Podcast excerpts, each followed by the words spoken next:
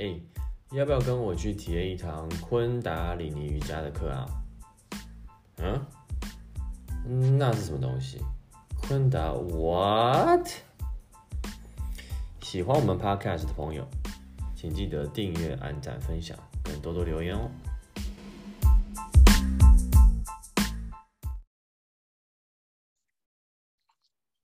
Hello，大家好，欢迎来到昆达 What Podcast。然后我是大柱，我们今天在现场有我们另外一位主持人 Ines，现在人在法国。然后今天很有荣幸，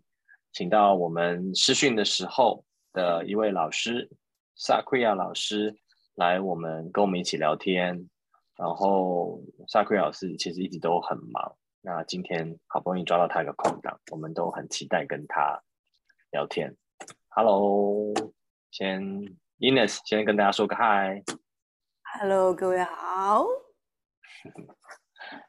Sakria 老师，跟大家打个招呼。嗯。好，上当，大家好。大家。嗯，其实呃，我上试训的时候，我的对 Sakria 老师的。印象真的很深刻。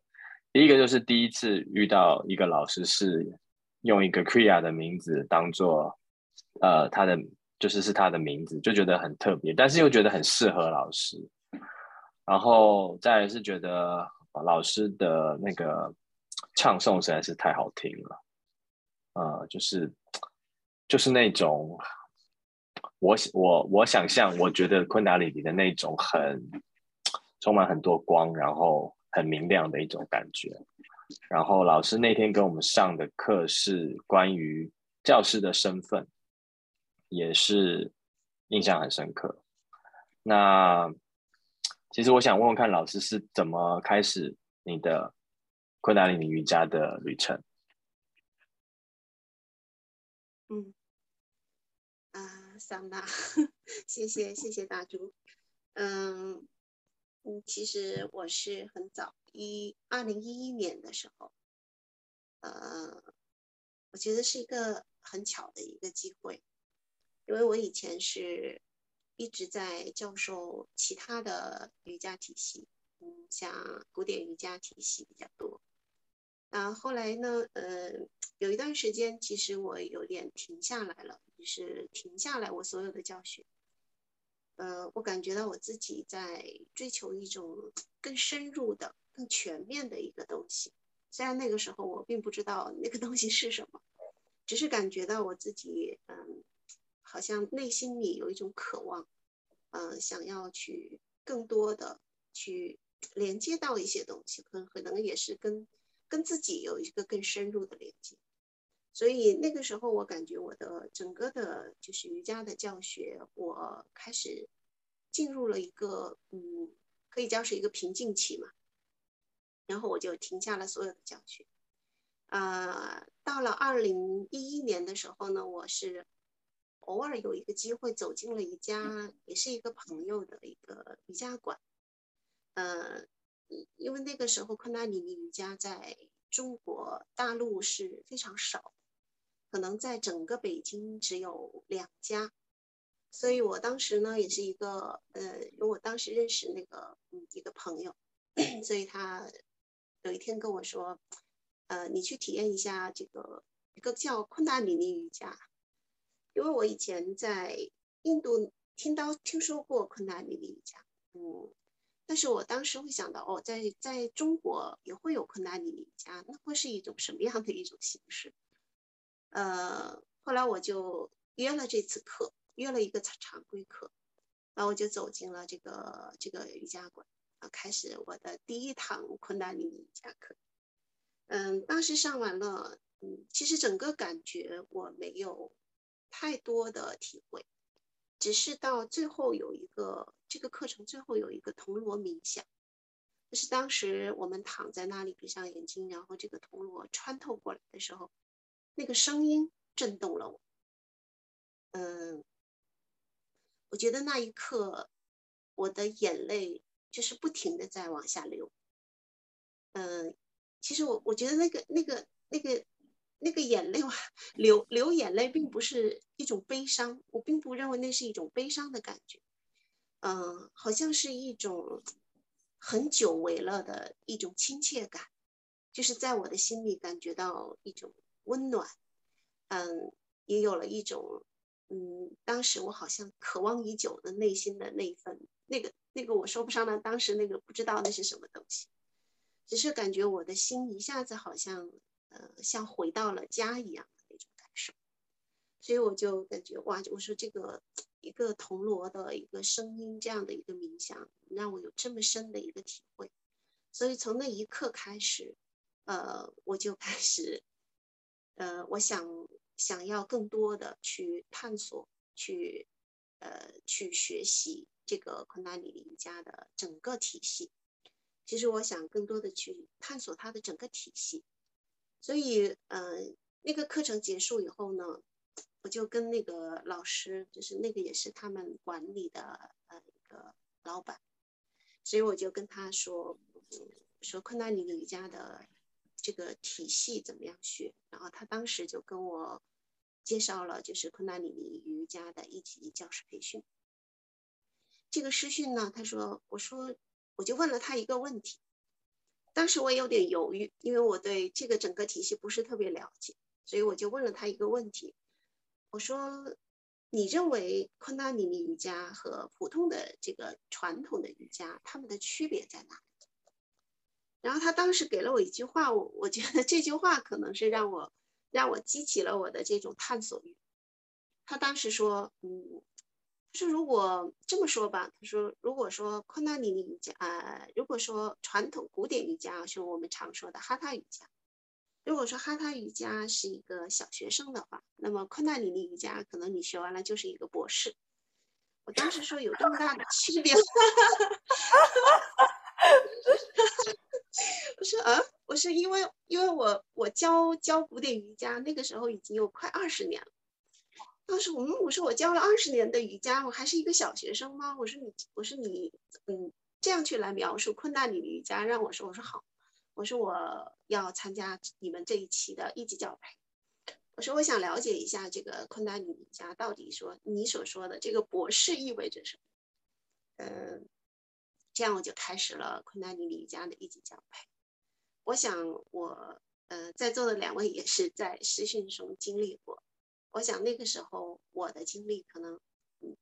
两位可能都非常的能够理解，就是从一个嗯好奇，一个一个一个那种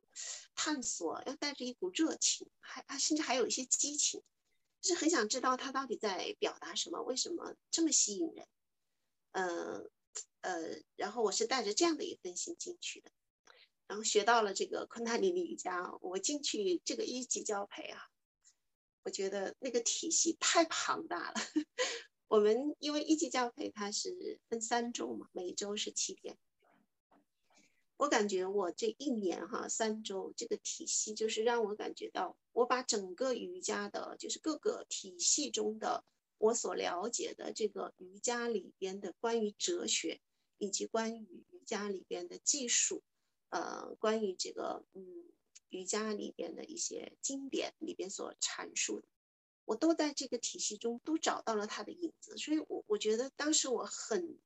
很惊讶的，呃，就是看到这个这个体系可以这么庞大，而且我也嗯，就是当时我也了解了，就是关于 U 吉巴讲的整个他的经历，所以让我感触，哦，这个一个这个人真的让我感觉到他非常的智慧。也是可以把这么多瑜伽的精髓，可以把一个瑜伽的方方面面，把它体现的这么的完整，呃，而且在我们的今后的这个习练的过程中，呃，我也感觉到，真的给我那一年给我的变化是非常大的，呃，因为我放下了所有的教学以及其他体系的一些自我的习练，然后我就开始专注于这个昆达里尼瑜伽。就是那一年让我的改变，其实不是从身体上去可以描述，呃，我更多的是感觉到我的内心有了一个质的变化，就是这种变化，嗯，你也可以把它叫做更多的拓展，或者说更敞开，更多更丰富。呃，因为我感觉到我自己更丰富，就是有更多的面相。呃，我也看到了我自己很多我过往没有看到的自己的一些地方，呃，一些局限，一些更多可以拓展、可以去开拓的地方。所以这个是让我真的很感激的那一年，走进这个昆达里尼家，包括我自己个人的系列，我很感激我在那个时候开始，然后从那个时候我开始就一直开始专注于走这条路，其实就是从试训过后，然后呃有了一年的自己的这种很深入的。就是坚持的这样的系列，包括我对这个昆达里尼瑜伽里边一些呃深入的一些嗯研究和对他的一些理解，所以我开始完全开始慢慢的就专注于昆达里尼瑜伽这条路，呃，我也不再去教授 其他的瑜伽体系，嗯，因为因为我我感觉到，嗯，这个体系带给我们作为一个人来说。呃，不管从他的哪一个面相，如果我们从一个健康的角度来说，呃，我认为健康它不只是指的身体，呃，我觉得一个健康它是一个综合性的，就是这个人的从身体到他的整个心灵，一直呃到他的整个意识的这种提升，到他的灵性的提升，我认为它是一个整体性的一个完整性的。就是这种完整性也意味着是一种平衡，就是当到达一种平衡，嗯，这个人他会呈现一种非常自然的一种健康的一种状态，所以他不是说我们只是说在一个身体层面上去工作，然后让我们看到身体的改变，嗯，我觉得那那那之后，我在每一个课堂上看见看见来到这个课堂的学生。包括后来我慢慢的开始走到了呃培训师这条路，然后在培训师也开始培训老师，呃培训这些学生，然后我发现来到这个课堂的人，就是每一个人他都会散发出他自己独特的那种光芒，就是每一个人都是脸上放着光，就是那种光是。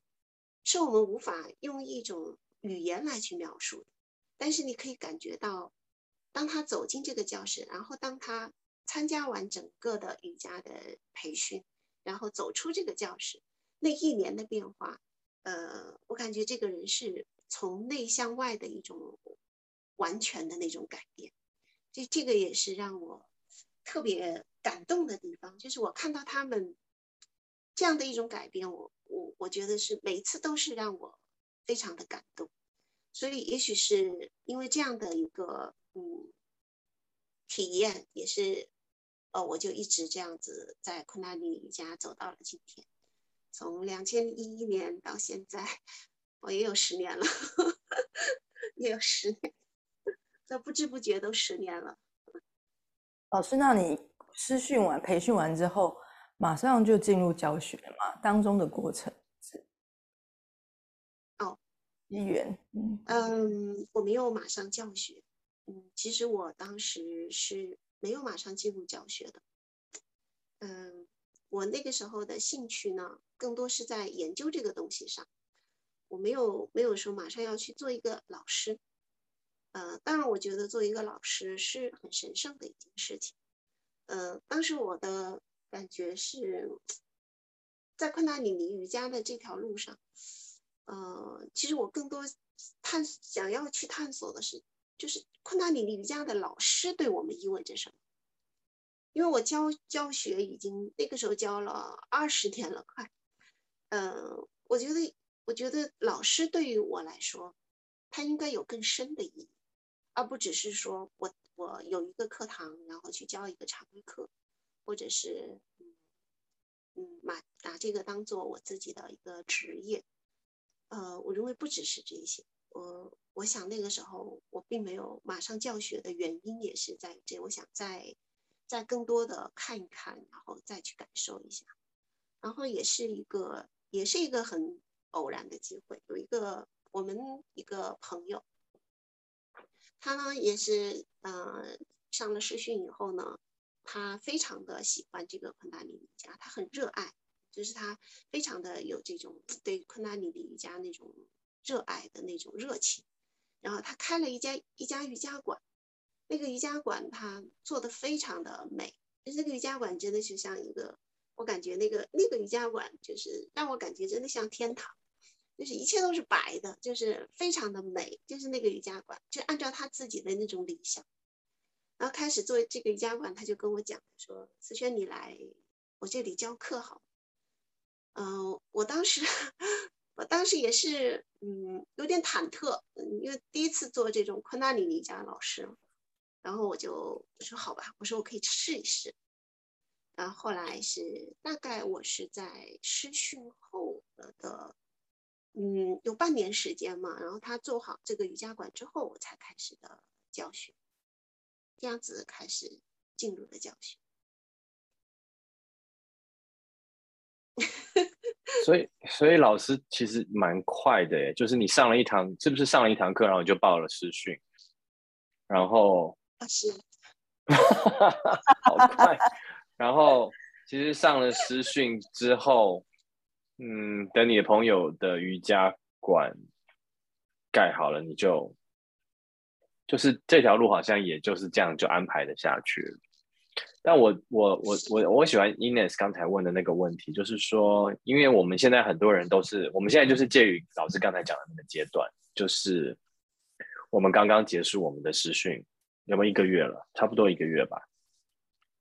然后我们可能现在要正准备要去，大家都要去呃上我们的第一堂的公益课嘛。然后之后很多人可能就开始会想说，我到底要，我到底要拿了这个证书干什么？就是说，就是当做好像我去这个瑜伽困难里瑜伽乐园走了一遭，还是然后。就这样子了，还是说我要拿了这个证书做些什么？所以我很好奇，老师当时候也有经历过这个历程，就是你想了一下，说，哎，你觉得老师到底应该是什么样一个角色？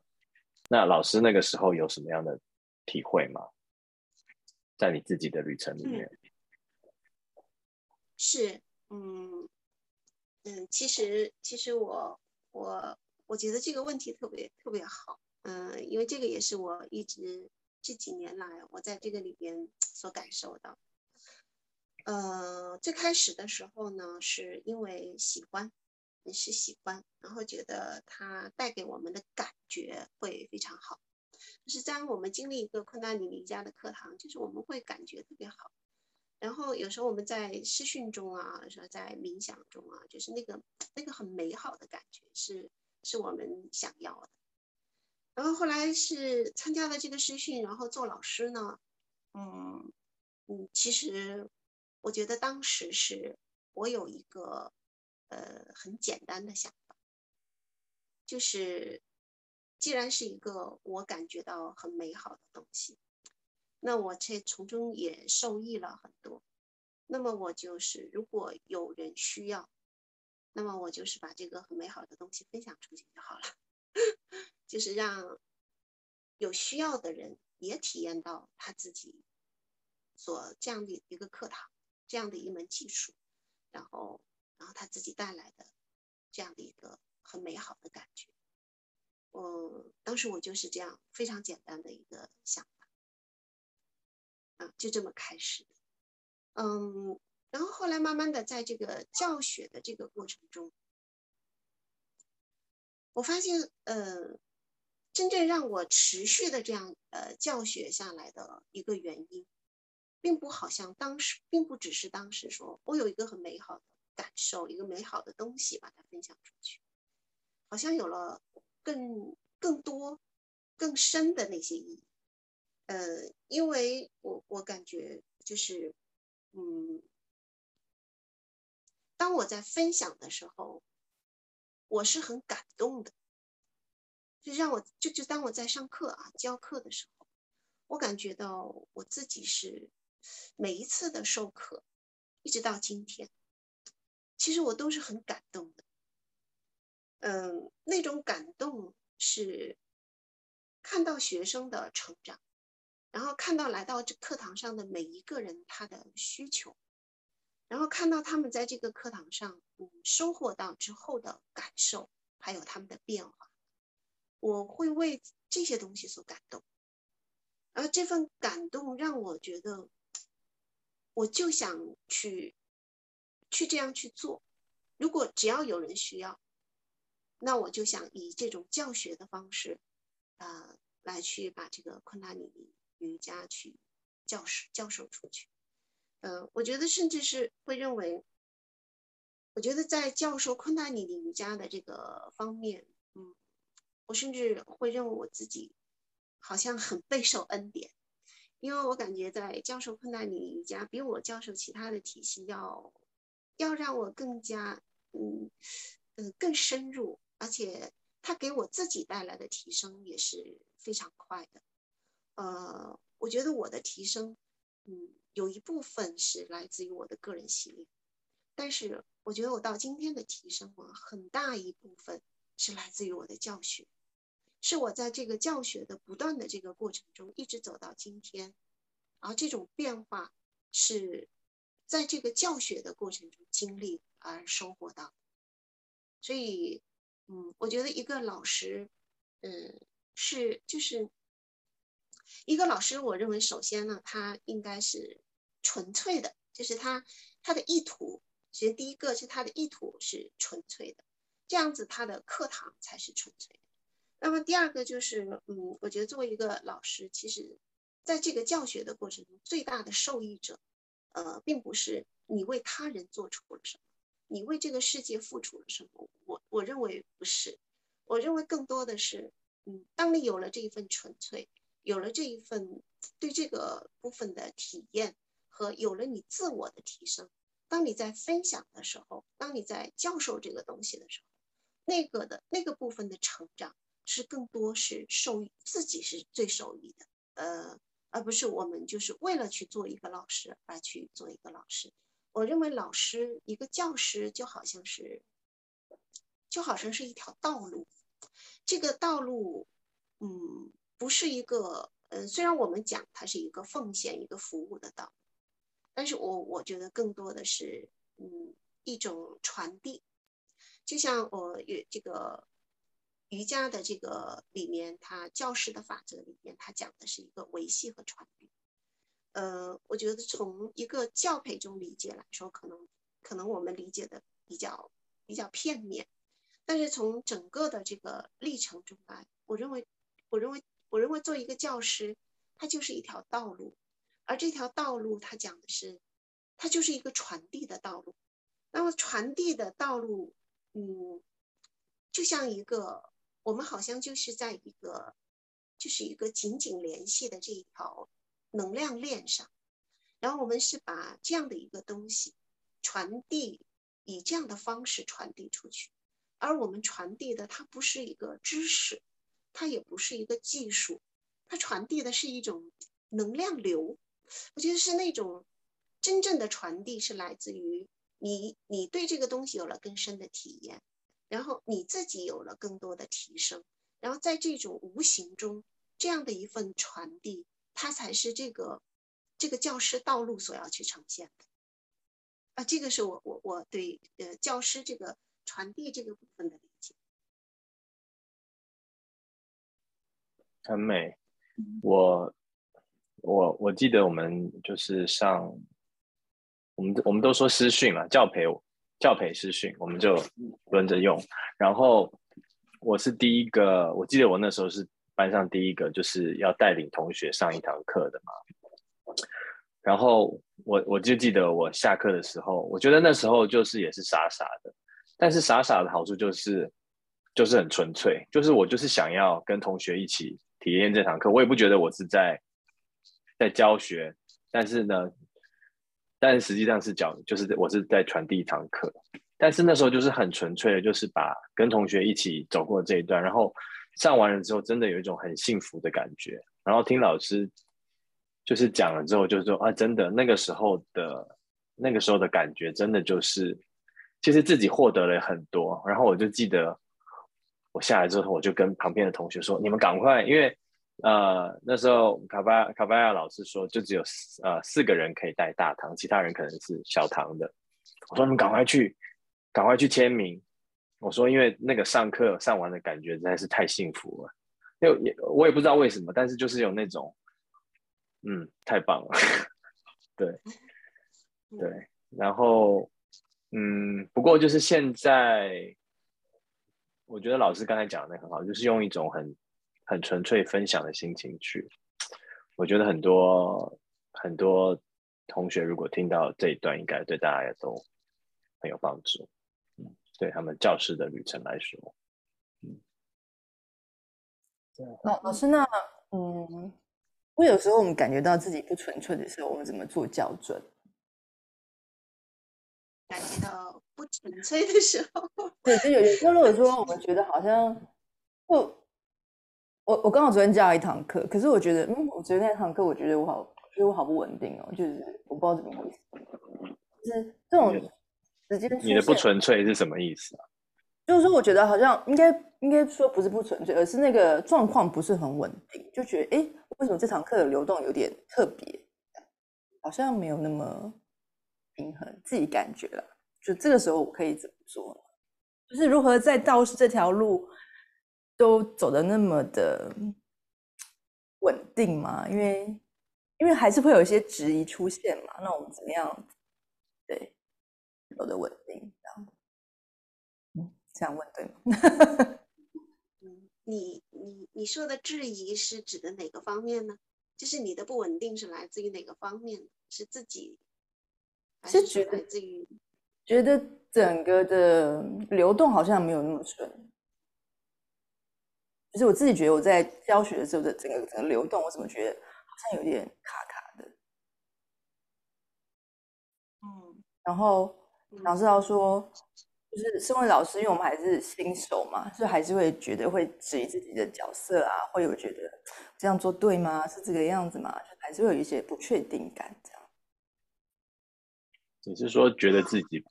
教的还不够好的意思吗？感觉或者觉得，嗯，刚才就觉得好像对有点不确定感这样。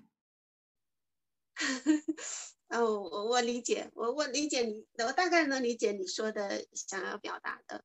嗯，其实其实当老师这条路啊，嗯，不是我们。想象的那样哦，每堂课都那么美好，每堂课都可以那么幸福。尤其是做老师，呃，嗯，这条路不容易，但是它，我只能说它很美好，但是它一定是一个，嗯，不是一个平坦顺利，或者是，呃，感觉到都是铺满鲜花的一条路。嗯，这条路上。我我觉得它是，它是一一种自我体验，呃，在这条路上有点像自我自我觉察、自我启迪、自我体验，呃，自我荣耀，它是完全来自于你对你自己的一个定义，就是对自我的一个定义，它并不是来自呃。要去定义这个课堂，或者是要去定义一个教师的身份，它更多定义的是对自我的定义。其实，所以我们，所以呢，我们在每一每一个课堂上，无论是我们在教授这个课堂，还是说我们在体验一个作为一个学生在体验这个课堂，他的每个课堂的感受是不一样的。有时候我在教学的过程中，我就会有一些很多这样的体验。有时候我会感觉到，哇。非常的流动啊，这个课堂非常的好。可是有时候呢，我会觉得，嗯，不是我期待的那个样子，就是不是我所期待的那个样子。可能我就会会被一些，嗯，会被一些自己的一些，嗯，头脑中的一些纷争会带跑。还有一些，还有的时候呢，我们因为因为作为我们在一个持续的这种修行修行的这种道路上。你一定会受到一些外在的一些干扰，比如说来自于社会层面，还有来自于我们这个圈子，就是我们这个呃整个瑜伽的这个 圈内的还有来自于我们整个这个现在的这个市场，呃，所以整个就是社会的定位，还有人们对这个瑜伽的定位，还有身边的人对我们的定位，其实我们会很多受制于这样的一些干扰。有时候我们也会也会问自己，就是我们 为什么要去做这些东西？就是我们做这些东西的意义在哪里？因为因为呃。从社会价值来说，我们没有办法以一个社会价值来去定位瑜伽的价值，因为有时候社会价值的定位它是很多受限的。那么，其实我们更多在这个里边所要找到的是，你如何定义你对你自己的这个自我价值的认识，就是你对你自我的价值你是如何如何定义你自己的，而不是以一个社会的标准，或者是说。呃，以一个这个圈内的这个标准来去定义自己。如果说我们受到一些干扰，受到这些外在的一些干扰，比如说呃同行啊，就是我们同行的老师们啊，还有一些练习的学生啊，有很多这样的啊，就是嗯，因为我觉得活在世间，它就是一个二元二元的世界，所以这样的一些干扰是不可避免的。那么，其实当这样的一些干扰来到我们的时候，呃，我们有时候会被他拉跑，就是会把拉扯掉。其实我也是一样，这样走过来。就是当我被拉跑的时候，我有一段时间是就是很痛苦的，因为你其实那个时候你会感觉到，呃，人什么叫身心分离？就是你的你的内心的那种分裂感，还有你的内心的那种对立对抗。但是那个时候就是一种分裂的一种状态，并不是一种我们所常说的合一啊、和谐的状态。因为合一和谐的状态就是很美好的状态。嗯，但是当你处于一种内心有一些被干扰，或者有一些呃不稳定，或者有一些对抗的时候，你其实在一个课堂上特别能够感受到你自己在那个课堂上，尤其在教学呃这个过程中，嗯，你。并没有，你说你你找不到那种对自我的那种掌控，就是你好像有点失控。我有时候会有这样的一种感受，甚至那个课堂让我上下来觉得，哎呀，好没意思啊，就是感觉很不好，然后很沮丧，然后有时候很甚至，呃，想放弃。嗯，其实这个是特别正常，因为有时候我们在这条路上特别正常。但是每一次这样呢，嗯，我们其实需要的是。不断的调整自己的这种状态，就是你需要不断的，你就是有一有一个，你内心要有一个非常定的那么一个信念在那，就是你做这一些到底是为什么？这个我觉得是我们每一个人要在心里，呃，给到自己一个很坚定的这样的一个信念。嗯，你是为了一份职业在做，还是为了一个社会的影响力在做，或者是你要成为什么再去做？我觉得这样的一种目，如果给自己设定一些很多这样外在的目标，哦，我们很难去做好一个像这样的老师，就是很难。那如果说我们只是为了某一个外面的目标来去做的话，我们的教学就变成了变成了一种职业化，或者是一种呃一种表象化。嗯，还有的我感觉到很多是一种。一种表演，我觉得很多时候有时候觉得在课堂上，当你真的不是在那种流流动中，你自己在分裂的时候，你为了完成一个课堂，你很多时候有时候会进入到一种表演的那种状态，那种感觉是让自己嗯感觉到非常不好的，呃，有时候会我感觉到好像自己就不在那个不在那种流动中。你会很乱，你会让自己，就是你会当时你的心绪也会很乱，然后这个课堂呢也会也会呃不是你所期待的那样子，你会这个课堂其实是一个一个不在中心的课堂，所以我觉得一个老师嗯很重要的一点就是你要时时刻刻在自己的中心走课堂，嗯。我想分享一个我刚开始的时候，我我有一个朋友啊，一个老师，他的一个故事。当时呢，嗯，其实昆达里尼瑜伽当时在大陆练习的人也不多了，啊，然后他呢，他的课堂呢，就是，他就期待他的课堂有很多的学生。那可是呢，每一次课堂呢，的学生特别少，那可能也就是四五个人。然后刚开始的时候七八个人，然后后来就变成四五个人，然后教着教着他就变成了三四个人。然后他就有一天他就跟我讲，他就问我，他说：“思轩，他说我感觉我教不下去了。”我说：“为什么？”他说：“人越来越少，我感觉我自己没有办法再这样子教下去。我甚至说会怀疑我自己到底在这些是干什么。”嗯，然后我问了他一个问题，我说：“你当你走进这个课堂的时候，你是什么感受？”然后他跟我分享，他说：“嗯，有时候我的感觉特别好。”然后我就进进入这个课堂，我感觉到特别美妙。嗯，有时候我感觉到我自己状态特别不好，特别分裂。那个时候，我发现我在进入这个课堂，我教着教着呢，哎，我总会到这个课堂的最后，我进入到一个很好的状态。然后我当时，当时，当时我就说：“我说你有没有发现，呃，你当你总是以这样的一种。”你自己不在中心这种比较分裂的状态进入课堂的时候，你的这个课堂其实它就是分裂的。那么学生他接收到的，其实我觉得在昆达里尼瑜伽的课堂上，学生接收到的，它更多的是一种能量的传递。你你有时候可能你不需要说什么，但是学生他感受得到，就是感受得到一个老师的状态。如果你不在一个嗯。比较就是合一的一种状态下，就是你不在自己的中心去教学，那么学生他也会变得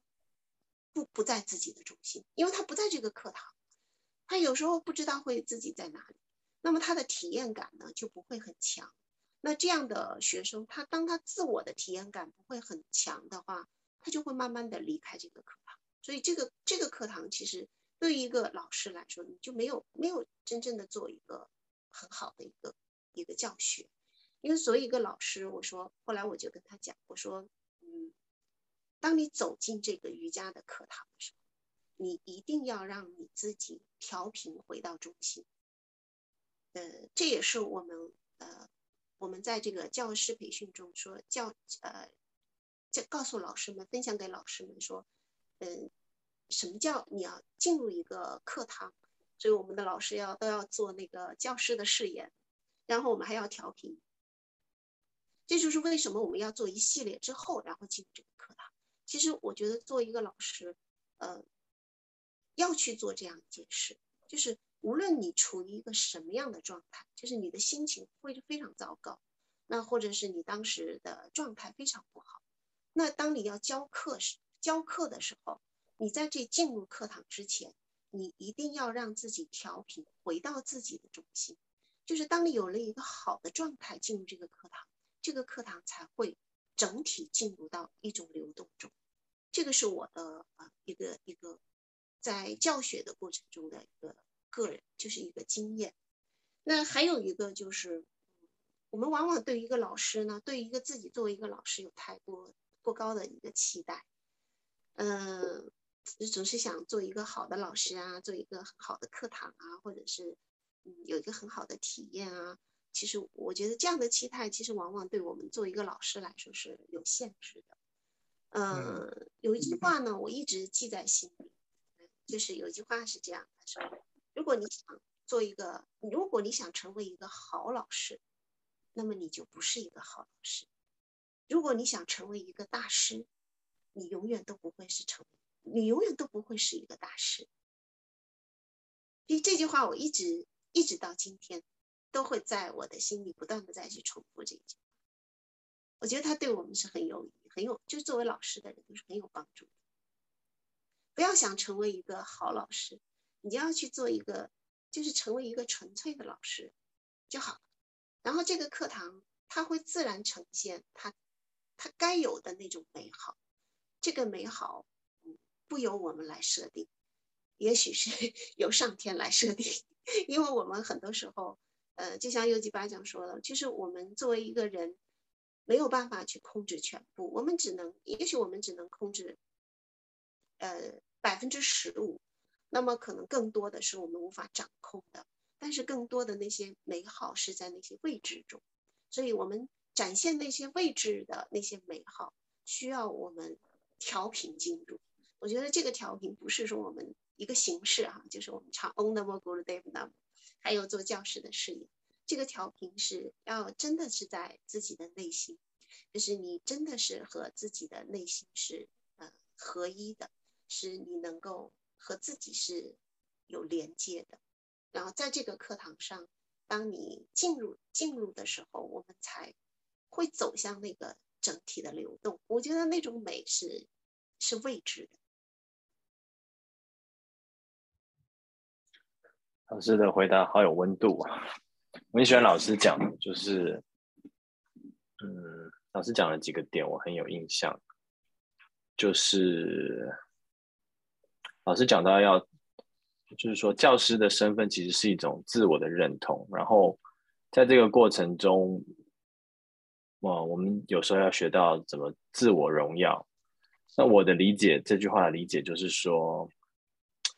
对自己带着祝福的意思。而不是带着一种，呃，呃，我我们我我们之前都讲说，呃，祝福的相对就是诅咒嘛。有时候不要对自己就是很多的很负面的东西，有时候要学会自我荣耀。刚才老师的用法是这样子。然后我，然后再就是老师说，就是上课的时候要回到中心这件事情，我也觉得也我也很能够认同这件事情。我觉得就是。一个老师在上课的时候，不管自己的状态怎么样，就是要把自己是管道的这件事情维持住。就是我真的可以想象是一个有一个管道，那我们的我我我的工作很简单，就是不要让那个管道扁掉，就是让它很充实饱满的，可以把所需要传递给学生的东西经由我传递过去，而不是由我。自己来创造那些要创要给学生的东西，而是就是把那个管道，呃，把那个管道维持好，然后那就是像老师讲的，调频就很重要，就是调频的过程，就是就是建立这个管道。我觉得，嗯，我又回想到我之前带的那第一堂课，也是唯一的一堂课，我觉得那时候的状态很纯粹，就是因为。那时候根本没有想要自己要当个好老师，或者是很厉害的老师。那时候心里面就是就说只要能够活过这一堂课就好。然后那时候的意念就是，我就是要靠黄金年节来支持我，就是我们上课讲的 Golden Chain，就是所以就是那时候紧张到就是我我觉得我调频那个 On Amogu Madam 我都那个我都好像要唱不出来，我都记不住那个词。但是我就是很那个信念就是我就是要。呃，依赖着我的黄金年纪来做这件事情，结果反而就一调频完就万事诸事顺利，呃，因为不是自己来的，就是真的就是靠那个调频来的，对，然后这也跟刚才老师讲的，就是说，当你当我们想要成为一个好的老师，就不会成为一个好的老师，就 everything makes sense，因为。我们投射的好老师是从我们的有有限的自我投射出去的一个形象，所以当我我可能把这东西投射出去的时候，我反而限制了更多的可能性。就是我自己以为这样是好老师，但是其实可能有另外九百个事情就没有发生了。嗯，所以啊，很喜欢老师刚才讲的这一段。嗯。那老师的培训之路是怎么开始的？如何从老师成为老师的老师们这样？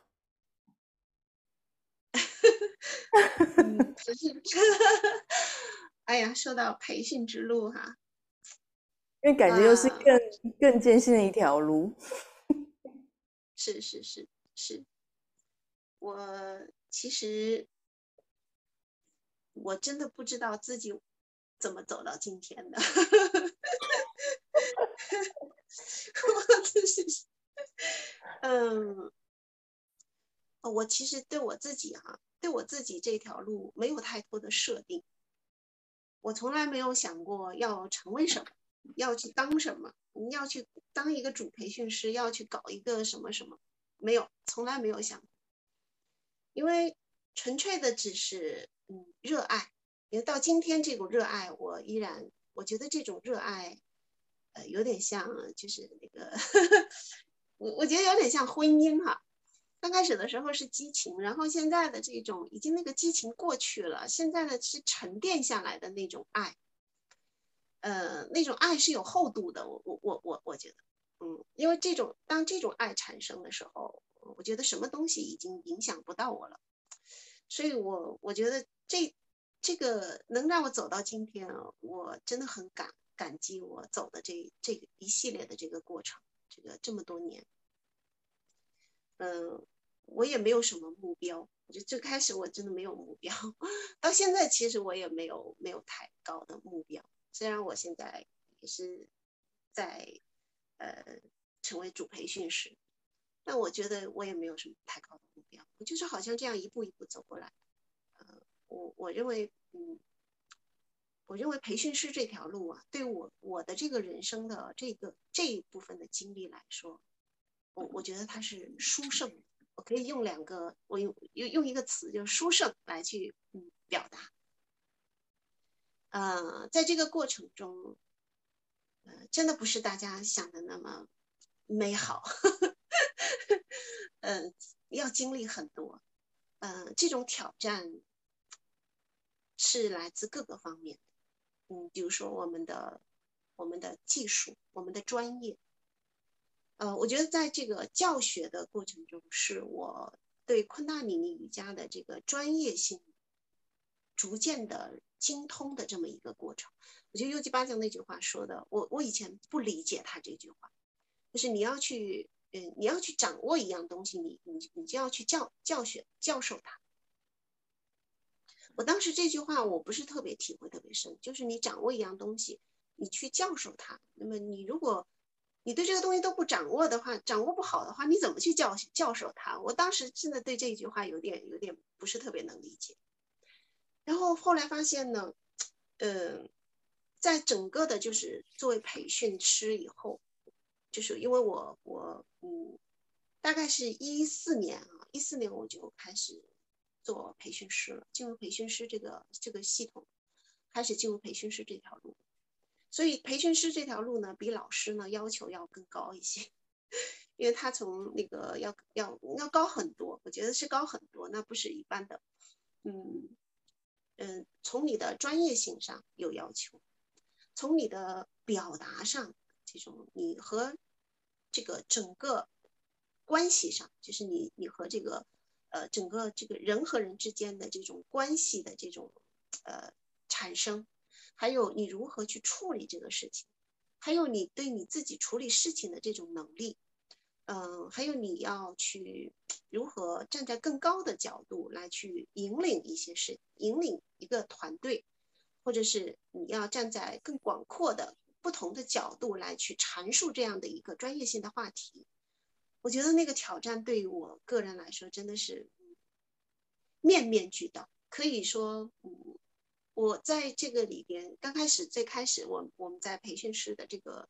呃一级教培上，我们作为培训师是要讲教学的嘛。第一年我的嗯一级教培中教学，呃教学的那个主题是就是你们的那个书上的那个快乐的七个步骤，所以我觉得那个时候老师呢就给了我给到我一个给到我，他说给你十五分钟。你来把你来讲这个快乐的七个步骤，讲这个主题，你来讲，在一级教培上讲，我没有任何准备，然后呢，我也没有没有，因为你们也看那个书上的就是七个步骤，就那七个七条，可是他给到我是，如果按照书上念的话，我们可能就两三分钟就念完了，不到五分钟就会念完，但是他给了我十五分钟，他说你要讲这样一个主题，用你自己的方式。我当时真的，嗯，一个是紧张啊，一个是真的不知道怎么样去来去讲这个东西，然后我就开始呢，我就，那是我第一次在一级教培上作为一个培训师这样讲课，我没有办法，我就开始看这个书，我就把那七条每一个字每一个字的看，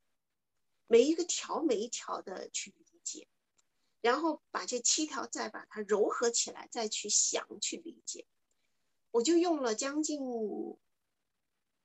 他给到我这个话题是头一天晚上，第二天他让我讲这个话题，所以我那天晚上一直在，就只是看那七条，每一个字每一个字的看去理解它。然后第二天我用我自己的方式把这一个话题讲出来，就是快乐的七个步骤。从那一刻，我终于明白，就是说什么是，就是你要去精通一样东西，掌握一样东西，你就去教学。就是你在这个教学的过程中，其实是你对这个专业性的东西，还有对昆达米尼传递给我们的这个东西，是要非常深入的去理解它。就如果我们不能够去从，呃，从他的文字中，哪怕我们从这个一级教培的这个书上，其实他的每一个词，我们都可以把它展开来做成一篇文章。我觉得他的每一个词，它都是一个话题。所以那个那个，嗯，每一个部分虽然很短，但是它可以扩展扩展的面，呃，非常大，而且我们也可以非常的深入。所以从那个部，从那一次开始，我我。终于明白，就是我们就是如果要你要对这个东西精通的话，你就要去教学，而且是不断的教学，而且在不断的教学的这个过程中，呃，不断的接受这样的挑战，你会这个对这个东西越来越娴熟，也会越来越有越来越掌握它，越来越能够去掌握它。就掌握一门技术，精通一门技术，是靠这样的一个方式来进入的。所以，我我我我我觉得六级八讲给到我们的说，成为一个教师的这条路，呃，为什么我说不是说我们要去成为某一个身份，也是说，或者是说我们要成为那个啊一个服务的一个一个去为世界服务的人啊，成为一个伟大的人，成为一个啊高尚的人，呃，我我觉得他这个是，我觉得这个只是说这条路。到达的那个目标，而其中这条路更多的，嗯，给到我们的是，你透过这样的一条路而带来的那种自我提升、自我启迪，是非常殊胜。我在这个里边收获到的是非常殊胜，所以我觉得培训师这条路，呃，经历的挑战也是非常大的，嗯，因为你面对的不只是教学这样一件事。就是不只是说你要教授一个技术啊，把这个 Kriya 冥想带出去就好了。它不只是这个，因为你要去讲，讲授这个瑜伽的哲学，讲授昆达里尼系统所有的东西。那我们需要把这里边所有的东西去透过学习去理解它，然后透过自己的方式来去表达它。我我觉得这个部这个部分的成熟和成长，对于一个个体来说，是呃真的非常值得的。一直到今天，我真很感恩。虽然我也在这个中间，嗯，经历了很多，然然后也也经历了很多的挑战，也很艰辛的这条这这这条路，嗯嗯，但是我我觉得走到今天，我我认为是值得，而且，嗯，我也觉得，嗯，能够成为今天这样的一个人，呃，我觉得我很感恩，嗯，我觉得是上帝给我的一份礼物。嗯，因为为什么这么多人他没有这样子，而你走到了今天，然后你收获了到了这些，然后你体验到了这些，啊，我觉得我很我很感恩的是，我能有这样的一个机会，呃，也有这样的一个机遇，而且我也很感恩我自己的选择，能够走到今天，而且我我觉得，嗯，我没有一丝的后悔，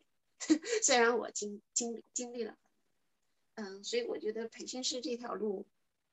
和教师的这条路，呃，也是也是让我体会挺深的。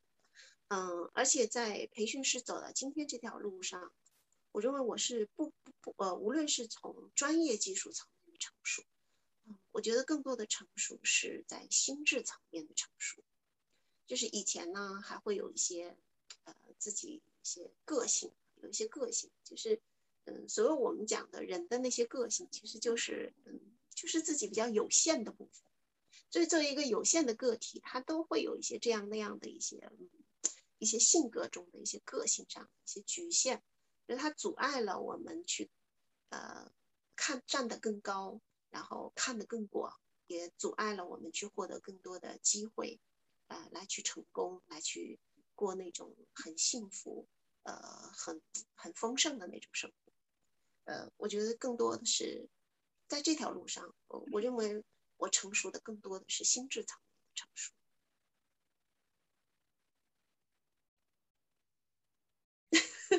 老师，不好意思，我要问一下，我中文有点烂，殊胜是什么意思啊？你刚才说殊胜，殊胜就是你特殊的殊，然后胜利的胜，那个殊胜。殊胜，那是要怎么翻译啊？就是是什么意思？书圣是一种很高的荣耀，高哦，很高的荣耀。嗯，书就是可以说是最高的荣耀，嗯，那种状态，最高的那种荣耀的那种状态。嗯嗯，希望我的国文老师没有听到这一集啊。为什么是这样？他一定一定是上课的时候睡着了，这个这个词才没有学到。嗯，我觉得，我觉得老师呃，就是我觉得这条旅程真的很有趣，就是呃，在没有接触昆达里尼瑜伽之前，我不是很清楚什么是冥想，因为我根本也不知道什么是瑜伽。但是接触了之后，就发现哦，原来冥想跟我 meditation 跟我想象的根本就是完全不一样的一件事情。就是尤其是我们实训的时候，有经历过一些比较长的冥想，哇，那个根本是难以想象。我觉得根本是我的头脑有一场那个世界大战在开打的感觉，就是那种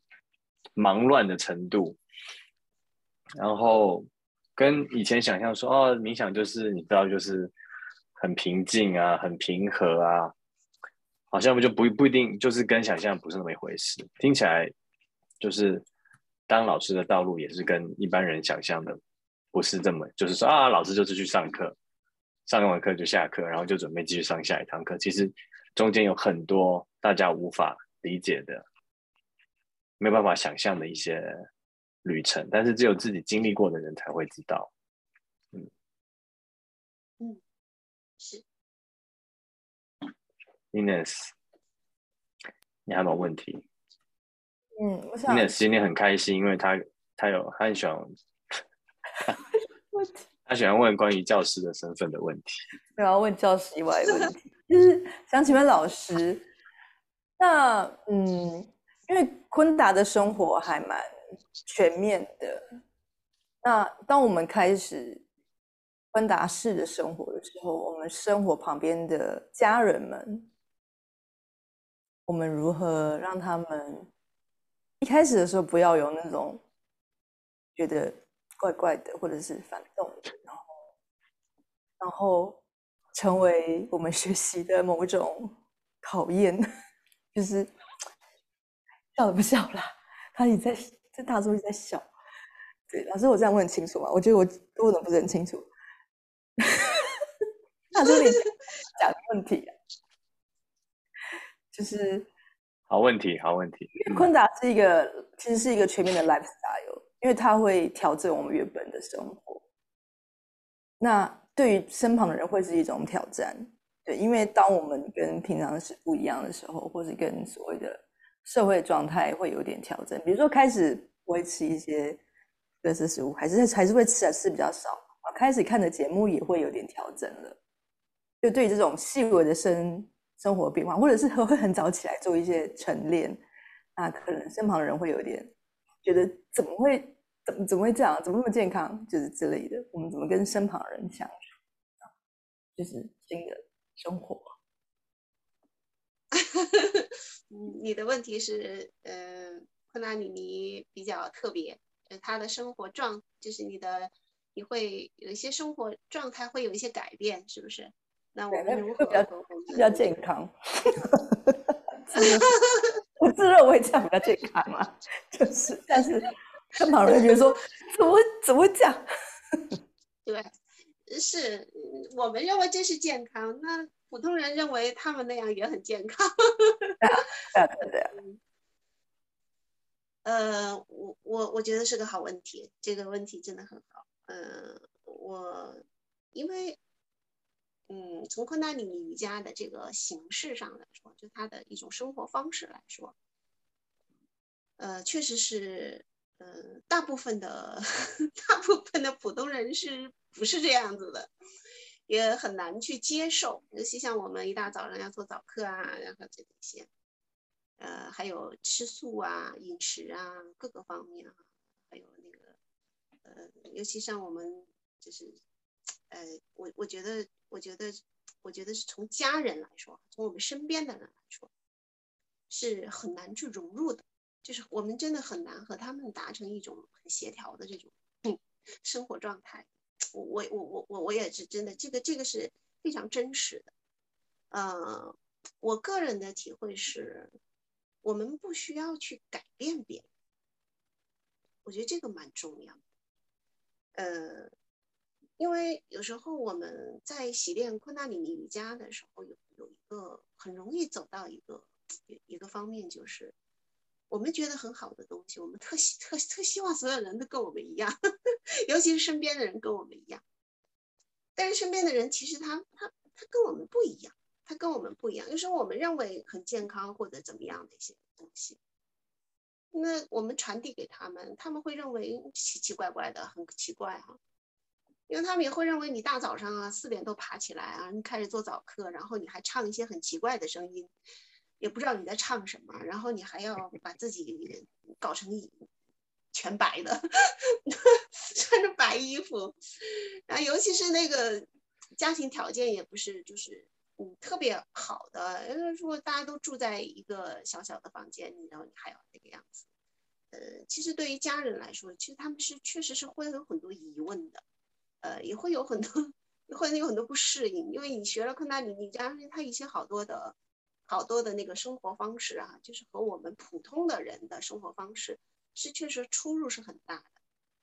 尤其是那些形式上的东西。呃，包着头啊，穿着白衣服啊，然后唱唱的那个曼陀罗啊，然后这些家人们都不是觉得很奇怪，嗯，甚至他会认为你你不知道在在在在学什么，嗯，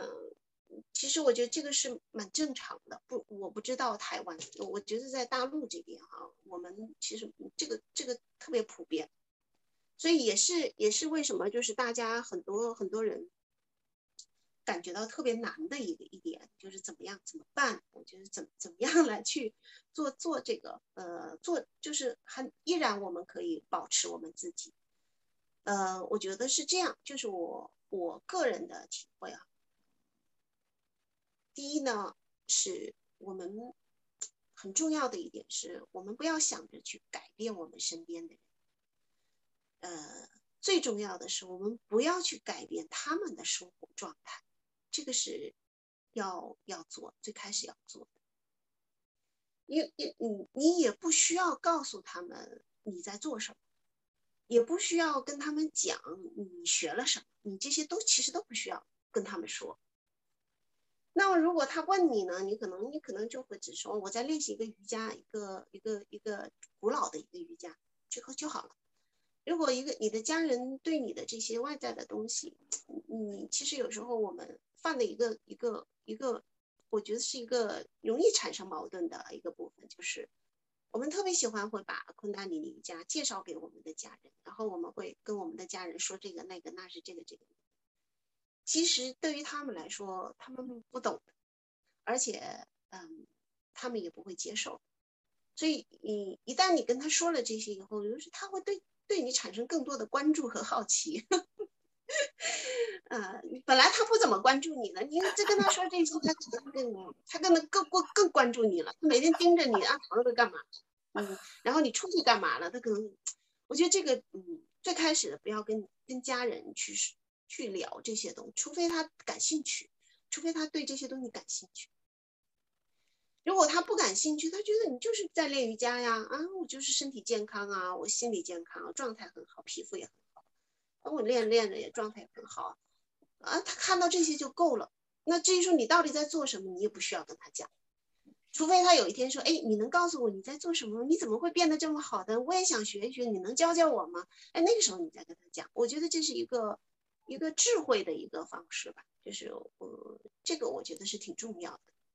另外一个呢，嗯，我们其实，嗯，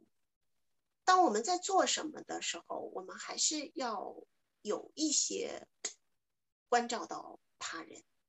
比如说，我我们生活在家庭生活，嗯，比如说有有的是我们是吃素的，对不对？当然，吃素这个东西，我觉得是我们提倡吃素，嗯，吃一些呃干净的食物，呃简单的食物，干净的食物，健康的食物。其实这个是对于每一个人都需要的。只是说，嗯，普通人大概没有接受到这样的一个教育，无论这是一个教育的问题，还有一个是饮食习惯的问题，还有也有是文饮食文化的问题。当我们没有接受到这样的一些教育的时候，我们就是按照我们自己的这样饮食习惯。那可是练了瑜昆达里尼瑜伽以后呢，我们对饮食上对自己来说，对，因为对你的习练上来说，它就会有一定的要求。那当要如果你想让你的能量更加的通畅的话，那你的饮食一定是要跟上的，嗯，否则的话，你的能量的环境内环境它不够纯净，那你的能量也无法在这样的一个不纯净的环境下获得一种转化。所以我们可以坚坚持我们自己的，但是我们也要学会去尊重家人和身边的人他们的生活方式，比如说不要去改变，不要尝试着。你认为什么样，你要去改变它。就是你，你吃素了，你不能让所有的一家人都跟着你吃素啊。就是啊，就你吃这个不好，吃那个不好，然后是我们都开始啊，把我们的饮食放在他们的餐桌上。我认为这个也是不智慧的，因为这样子你会造成造成另一种人家认为另一种执着。我觉得这个也是一种执着，因为你把你认为好的东西。强加在别人身上，这也是一份执着。可是这样的执着，同样它会带来对方的不理解，甚至是对抗。那也也会引起不必要的矛盾。所以我们在呃坚持我们自己的生活方式的同时，我们也要学会去尊重他人，尊重他人的生活的他们的呃方方面面，就是要，而且。而且有一点，就是当我们越想坚持自己的方式的时候，你就要越懂得去尊重他人，因为当你越尊重他人的时候，他就会给到你更多的空间来去坚持你自己。如果我们都是在坚持自己的，而不去尊重他人，要去去改变他人的话，这个我认为你收获到的只会是一个反方向。他会更多的管束你、约束你，甚至会更多的反对你，这就是会引起很多的矛盾。所以，我我觉得这个在这个部分，生活方式这个部分，我认为我们需要善巧，就是要有一些很多善巧的，嗯，善巧的方法来去完成实现我们想要去做的。嗯嗯，另外一个呢，就是嗯，有时候其实我觉得很多东西是。当你变成什么样子的时候，别人才会看到你变成什么样子的时候，别人才会认同你做的。如果说你在练习这个瑜伽，练习这个东西，最后发现你的家人发现你的脾气越来越不好，你甚至是那个经常发脾气啊，那个矛盾越来越尖锐化，然后呢，你的身体也可能会出现了一些问题。然后，更多也就是你的情绪上也会出现了问题，甚至你会走向一个极端。那时候我们有时候会练一些练昆达里尼瑜伽，在很早前几年的时候，诶，有的人他练完昆达里尼瑜伽，介绍到那些东西以后，他突然就发生了很大的改变，那工作也辞了，嗯，有的嗯是是很很个别的哈，这是个别，要把工作也辞掉了，然后有的还甚至。呃，离婚了，呃，有的还甚至就是说，呃，跟跟朋友分手了，然后就是整个生活状态发生了很大的变化。我认为这个也是，这个也是不平衡的，就这个也是我们走在一个极端。因为如果当一个人他真正在瑜伽中获得平衡的时候，你的生活他也是平衡，你不会走入一个极端的一个状态，你不会有一些很极端的选择。所以说，如果说我们的状态好了，我们变得更平和了，我们甚至说对家人有了更多的包容和允许，有了更多的尊重，那么其实他会反过来，他会更多的去呃尊重你，他也会给到你更多的空间，让你去做你自己想要去做的事，因为你做的这个事情带来了快乐，因为你带来的快乐不是说你快乐了。而是你给周边的人，你给家庭，你给家人也带来了快乐。那你的家庭整个氛围都开始变得轻松愉快了，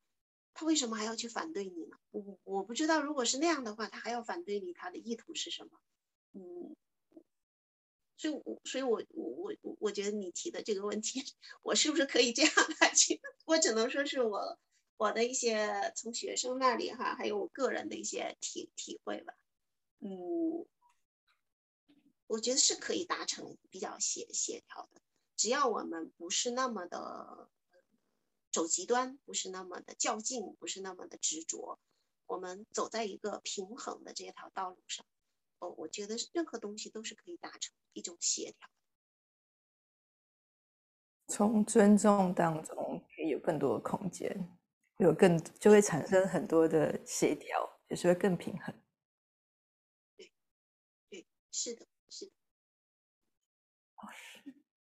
我我们我们家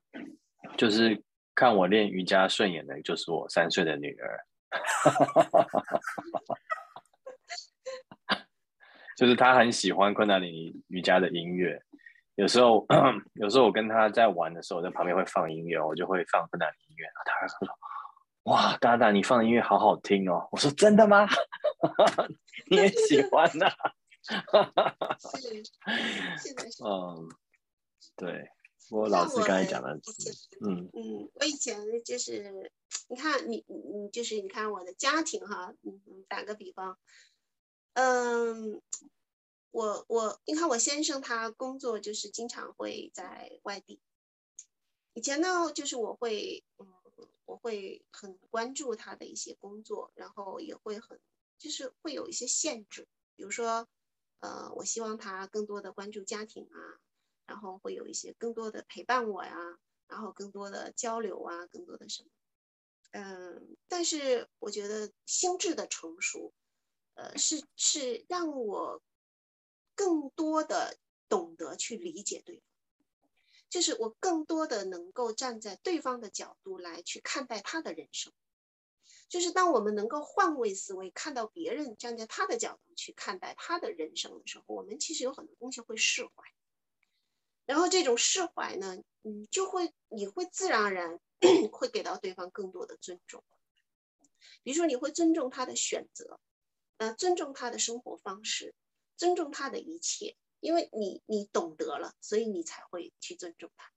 所以当有了这个这样的一个尊重在内，就是理解与尊重在内，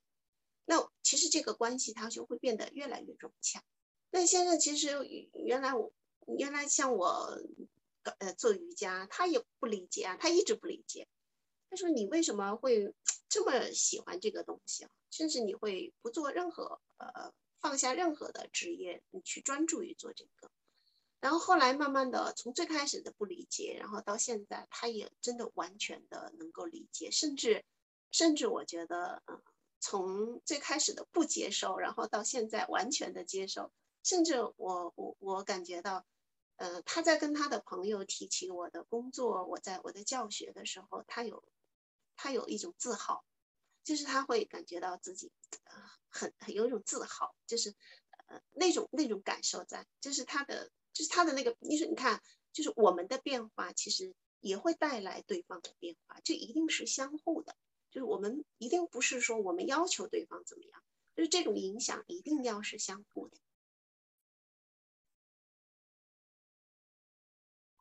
相信 很多人听了都很有感觉。那个时候，我记得我们在试训的时候，然后就讲那个瑜伽的生活方式嘛，然后就讲到说，瑜伽人就是练困难瑜伽的人，早上起床有一个有一个 sequence，就是你早上起来之后，你不要马上起来，你要做一些什么在床上做一些动作啊，要拍打什么地方。我想说，然后我就问老师说，有没有人练昆达里瑜伽练到离婚的？就是早上四点钟起来，把灯打开，大家已经很烦躁了，然后你看那边噼里啪啦那边做各种动作。我我说我都是默默的，赶快拎着我的我的我的衣服到，赶快溜到客厅去，然后赶快 找个地方准备陈立我还在那边噼里啪啦，不可能，不是很实际。呃，是是，我我们我觉得我们要变通一点吧，还是要变通一点的。嗯嗯，你嗯这个这个很多。我们还是要嗯顺应现实的生活，嗯，在顺在顺应现实的生活中保有自己的一个空间，我觉得这个才是智慧的选择。呃，你不能把这个整个生活，翻了个翻了个个，那你整个面都翻过来了，你这就生活就生活不下去了，就是生活就全部就改观了。这个也是不对的，这个也不是瑜伽所倡导的平衡。所以我们我我觉得平衡是指的你要让一切都存在，但是你又可以在一就是在这一切的存在中，呃，找到适合自己就就好。真的，对啦，就还包括 洗冷水，但很多人洗冷水澡，然后整个浴室都变得油油的。也是很多伴侣会抱怨这件事情，这都有有所耳闻了。对啊，再问老，哎，我好奇想请教老师，就是你说你啊一一年那时候开始练习的时候，北京就是有两个地方可以练习。现在昆达里尼瑜伽在。大陆那边发展的情况，而北京或者是说北京那边发展的情况大大概是怎么样？我每次上线上课，我都看到很多那个大陆的同学，我想人应该是蛮多的吧？哦，是现在昆达里尼在大陆这边，呃呃，其实我觉得线下的瑜伽馆不多，瑜伽馆不多，因为呃，如果说做一个瑜伽馆来说。呃，生存，它最重要的其实它面临着是一个瑜伽馆的生存问题，所以所以昆达里尼瑜伽，你说本来他练习的人也比较少，那如果说现在如果很多瑜伽馆如果专门以来昆达里尼瑜伽来去生存的话，那是也不大现实的，所以线下的馆其实是不多的，在北京也没有几家。那原来的那几家比较大的，现在也不开了，也转成其他的了，啊，但是但是现在已经换了一种，和以前不一样。以前是大家都在哎这个瑜伽馆那个瑜伽馆去练习，那现在很多都是呃有的是在线上，那有的是我们很多时候是，比如说呃练习昆达里尼瑜伽的，它有一个群体，就像一个社群一样。这样一个群体呢，那我们可能哎，有时候会呃，在这个群体中会北京的聚集在一起，在线下找一个地方去做共修，那也去做一些呃工作坊，像这样子，大家聚在一起练，就是在很少有那种说在开一个瑜伽馆，然后每天以开这样的瑜伽课堂为为，这这样的瑜伽馆也少了，嗯，而且尤其现在线上课一多嘛。所以线上课现在的机构是非常多的，全部都是在做昆达里尼瑜伽。所以在大陆这边有应该长就是嗯持续做昆达里尼的这些课程的有五五家五五六家了，嗯，机构这是机构，他在做这些昆达里尼的课程。所以大家现在我觉得大陆这边昆达里尼瑜伽。嗯，还是这几年还是还是比比一一年一二年那时候要发展的要大快多了，人还是挺多的，嗯，但是我们都是大部分都是在线上，然后呃再就是线下就是以这种共修和工作坊的形式聚在一起，就是各个城市就就是我们就不出去了嘛，就是北京的聚在一起，然后其他城市聚在一起。大概都是这样子。然后培训这块儿我，嗯，常规课就是大部分现在是线上，就是在可能用 Zoom 在上课哦。了解，对，好像就是我我其实也蛮感慨，因为我之前呃住在洛杉矶嘛，然后然后我我我第一次去上课那里尼瑜伽的地方叫做 Yoga West，呃，听说呃 Yogi b a j a n 一开始来洛杉矶教学就是在那附近的一个小店，然后那后来就在 Yoga West 有教学，然后后来在疫情的时候，Yoga West 也也也就永久的关闭。但那个时候就还蛮，我还蛮喜欢，就是它就是一个纯粹昆达里尼瑜伽的一个瑜伽馆，然后就是可能早上有两堂课，下午有一堂课，晚上有一堂课，每天都这样，就每天进去就可以，就是说如果有有新的有想要的人，每天进去都可以遇到不同的老师。对，我觉得我心中有一个有一个梦想，如果以后你知道，就是在在在我们这边也可以有这样子的一个瑜伽，就是每天就是只有昆达里尼瑜伽的一个瑜伽，然后每天都有不同的老师，然后有足够的学，当然是要有足够的学生才有办法这样做，就是有足够的人练习，然后让这个地方就是昆达里尼瑜伽而已的一个练习的地方。但目前好像人没有这么多，就是是，这个也是我的一个梦想，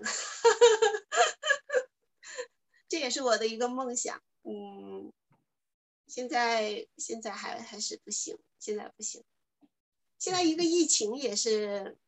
也是受限了，疫情也很受限。另外一个主要是这个练习的这个人群不多。而且大家都比较分散，就是你比如说在北京，在北京这么大一个城市，我觉得都没有太多的人练习昆达里尼瑜伽。老师预估那边大概有多少人在练习，或者是有多少个老师，大概有多少个老有多少多少些老师在上课这样？嗯，常教课的。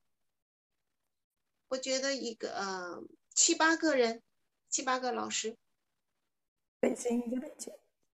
就北京。嗯，但但我觉得那个大或少，多或少应该是相对的。可能老师觉得没有很多，可能就以台湾的数量来讲，已经很多，可能。对对对对对对对，呃，因为台湾比较集中，对，就是台湾比较集中，像在大陆就比较分散。就一个城市呢，就是大家就是特别对它特别散，特别分散。嗯，可能也是这样，所以线上的课其实比较实用，因为大家一般交通其实花很多时间，那线上大家都可以比较。对，线上还是都可以。嗯，线下嗯不是呃很难，线下就比较难。我我现在呃今年的。今年的三月份，我开了一个线下的工作坊，呃，各个各个地各个地方去的人，就是各个地方，就是每一个城市去也就两三个，然后加起来人数这样子，就每一个城市他能够到线下上课的，呃，然后是两三个人，然后比如说我们有当时我们有二十多个人，那就是从不同的城市来。嗯，所以它是分特别分散的。真的很分散。嗯，对，很分散。嗯，地理环境的关系。嗯嗯，真是一个。其实我觉得台湾也算蛮分散，即使这么密集。Yeah，anyway，我觉得这是一个。所以，我们就是这也是我们这个 podcast 的一个初心，就是希望有更多的人可以来练习。因为我当时在洛杉矶的时候，我真的觉得好多人在练习哦，就是身边很多，然后每次去上课的时候，即使他课开的这么的密集，早上两堂，下午一堂，晚上一堂，有时候去上课一堂课，就是平常的老师可能。也有二十，也也少也有六七个，多的话二十几个。那如果是大牌的老师，可能就五十个人也有可能。对，所以我们很很期待这一天，有更多人来练习。那那就是说，洛杉矶有很多老师在那里了，就是因为教课的老师一定是生活在那里的吧，对吧？嗯嗯，很多老师，哦像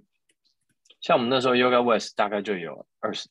二十几个老师吧。哇，但当然，他可能一个礼拜只有一堂，但但是他可能一个礼拜只有一堂课，但是他可能在他自己呃，应该这样讲，有些人就是兼差嘛，他就是他有自己的工作，那他就是一个礼拜来 Yoga West 上一堂课。那也有人就是他是专业的教师，他可能就是有自己的 Yoga Studio，或者是说他也是兼职，然后他有自己的 Yoga Studio，然后一个礼拜来 Yoga West 上一天课。他们几乎在 Yoga West 一天呃。除了一个几个比较有名的老师，他们一个礼拜都是一天一天这样子一节课。嗯，嗯，然后里面弄得很那你们感觉线上和线下是不是很大区别？你们就是在洛杉矶，他们都不愿意上线上课，是？其实不会耶，因为现在呃，之前 Yoga West 的里面比较有名的老师叫 Guru Singh 嘛。那 Guru Singh 他其实在他在疫情之前呢，他就开始把他自己很多的东西放在网络上，所以疫情之后，他就是他的私讯就是全部都是呃呃是他的那个都是放在网络上面，一直到现在，他好像就是呃就是都是用用网络来上课。那当然，其他的老师那时候疫洛杉矶疫情比较不好的时候，或者是大家不愿意去线上课，有的老师就跑去墨西哥开他们的一级的师资训练，因为那边墨西哥完全完全没有在做任何的防疫的措施，所以就是学生，我看他们就是那个时候也是大家上课也是上的很开心啊。嗯，对，反正就敢去的人就去嘛，就 有有不一样的老师，不一样的形态。但是我个人的话，我还是觉得，当然，我觉得有时候上线上课也可以得到很多，然后也可以走得非常的深。然后，嗯，像上次我我记得萨库亚老师可能好像有跟那个卡巴亚老师。你们有做一个祖先的那个疗祖先疗愈冥想的一个线上课嘛？那那次我也是参加，我也是在家里面，然后我就找了客厅一个小小的角落，把椅子挡在前面，然后大家在外面吃完饭在那边聊天，我就，然后我也是坐的好深哦，我自己都吓一跳，我自己都吓一跳，可以做的那么深，然后然后眼睛一一张开又看到，你知道 Zoom 上面几百个人，大家也都是那种很感动的样子。呃，但是我觉得去上课还是有更更深的那种连接吧，因为自己做就是自己嘛。上课的时候可以感觉到旁边的同学啊，你可以听到他们的火呼吸啊，可以看到怎么这个人脚手举了这么久都没有放下来，你知道那个那种很临场的感觉，我觉得还是很棒的。嗯，尤其是在唱诵的时候会有共振啊，对。对那个时候是现场，因为我们在唱我们在线上的时候，因为我们通常听不到对方的声音，我们听得到自己的声音，这样，所以这个部分我觉得感觉是比较有差别。不然，其实很好的是，就是我觉得昆达尼尼的线上课其实是很是很 OK 的，其实是可以感受到很多能量。尤其是我，因为我不在不在亚洲，那跟亚洲的朋友要有连接的时候。有这个 Zoom 对我来讲实在是太有用，就太因为我可以感觉到还是有一种能量的连接，我觉得还是有的。看到你其实在线上，我觉得是蛮 OK 的，只差了就唱诵这个部分，也许之后技术是克服的，就同时性嘛，对，共振。老师，那您觉得呢？你在线上课的教导的感觉？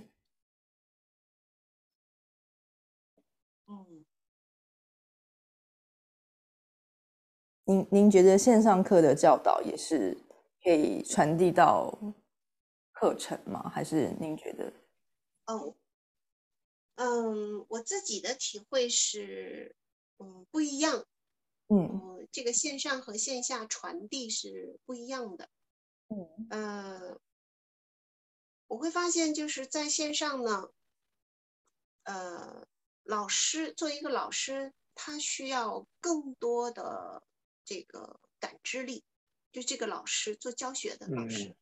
他需要更多的感知力，因为你就是对着一个屏幕嘛。呃，虽然屏幕上也有很多人头，但是那个就是屏幕，有的人他还不愿意开视频，所以那个那个感觉就是让我，其实我有时候是，真正就是当我进入到这个教学的时候，嗯，我更多是忽略这个屏幕的，就是忘掉屏幕的存在，就是感去感知，就是整个整个场域，就是去感知整个场域，是这样来教线上课。那么当当我这样去感知现这个场域的时候，其实我传递的东西和我在线下是有一点不一样，因为我在线下教课呢，非常的那种，呃，就是完全的那种随着那个流动，就是线下课你我完全可以随着这个场域的流动，就是我随随时可以去。跟随这个场域的学生的变化，然后这个场的能量的变化，来去让这个课堂来去，就是跟着这个流动走。但是线上呢，嗯，线上的那种，我觉得那个这种和线下的这个部分的流动还是还是要差一些，不够。就是那个场域感，那个空间，就是那个场，呃。我我我体会的是，嗯，尤其八将他讲的就是，为什么他要一定要就是要求线下讲课、线下课，就是他讲的是，呃，其实昆达里尼它是一种能量的传递。然后后后来我有很多人说，其实在线上他也感觉到了能量。后来我觉得，经过这个一段时间，就疫情这个没有办法，我们很多是在线上教课，然后又在线下教课。然后我发现，就是我我我理解了他讲的这个意思，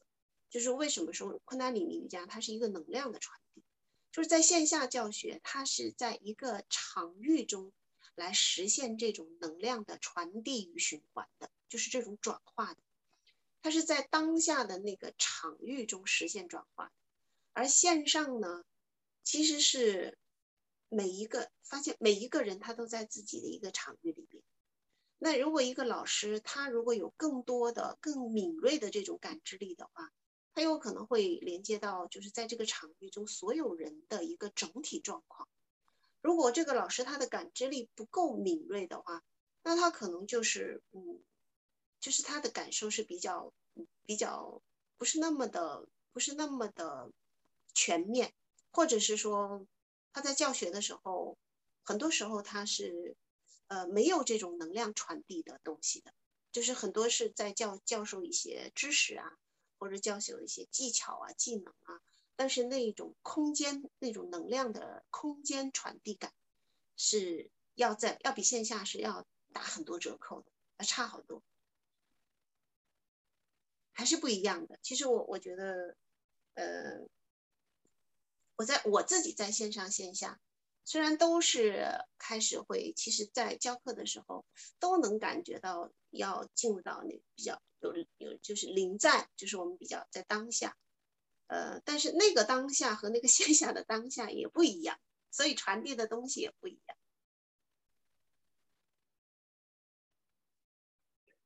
我觉得老师因为有在上课，然后那了，我我不敢说 inness，因为我还没有在上课，我都是去。老师有在教课，我都是去上课，所以我觉得老师形容的更精微。但是果果果然是如此，对，果然是如此。老师讲了之后，果然是这么一回事。嗯，就是我那天也在想，不知道以后会不会就是技术上有更好的突破，因为我我觉得疫情虽然带来很多的。挑战跟奇奇怪怪的事情，但是我其中很感恩的一点就是 Zoom 这家公司，哦，我当初还要买他的股票，你们买？就是 疫情间唯一有让我唯一有让我赚钱到的股票就是 Zoom，然后，嗯，然后呢，我觉得他的祝福就是说，让大家可以一起线上练习这件事情，就是光是晨练这件事情。因为我听我以前的，我们以前毕业的学长姐，他们那时候晨练就是自己练，但是我们现在因为有用这个工具，我们可以大家一起早上一起晨练，就是大家也是早上就是开着 camera，然后关静音，然后就一个同学带领，就哎大家一起练，我觉得那个感觉真的很好。嗯，就是走又走的特别特别远，那以前没有这个工具啊，所以我想我在想以后会不会，呃，有更好的工具，就是真的大家好像就是可以在一个虚拟空间里面一起一起唱诵，一起一起冥想，然后而不会有那个声音的。嗯，那个一秒差或者是什么，就是真的可以有那种很临场的感觉，就是哦，这个同学就在我左边，这个同学就在我右边，然后我们大家一起线上上一台昆达里瑜伽的课，我觉得也不是没有可能，我很期待。定是体也许，嗯，也许这个会是一个，可现在当然可能会想，你可能要戴个耳罩啊，什么什么，但是其实我觉得未来科技很难讲。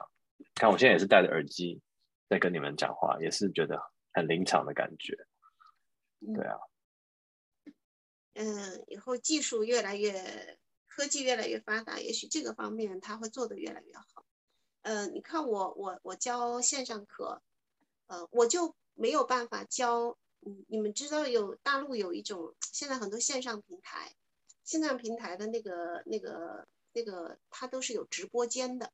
就是进入到线上平台的那个直播间，它不像众。就是我们能在众看到你们的窗口，就是我们进到那个直播间，我是什么都看不到的，我就一个人对着这个屏幕自己在那里讲啊讲啊讲啊，那个我是没有办法接受的，因为我那个我完全找不到空间感，那个传那就甭说传递了，所以我我我我不教那样的课，所以我所有的线上课我必须要用这种这种就是面对面的这样子。但是，哪怕你就是打开一下视频，有时候他们做练习就关掉了。但是我也必须要能够和对方有这样的一个交流，嗯，这样的比较好。嗯，众做的很好了，但是众现在在大陆这边不能用啊。我们我们只能够，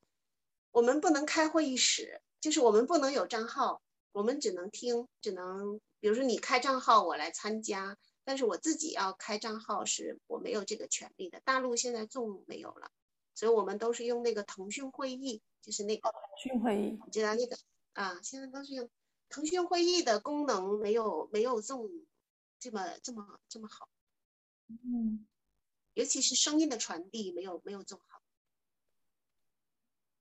好，老师，如果以后有需要，就是我们可以跟我讲，我可以帮你开一个给你用。好，好。OK，那那那我可以帮你，譬如说设，可以帮你设为那个叫做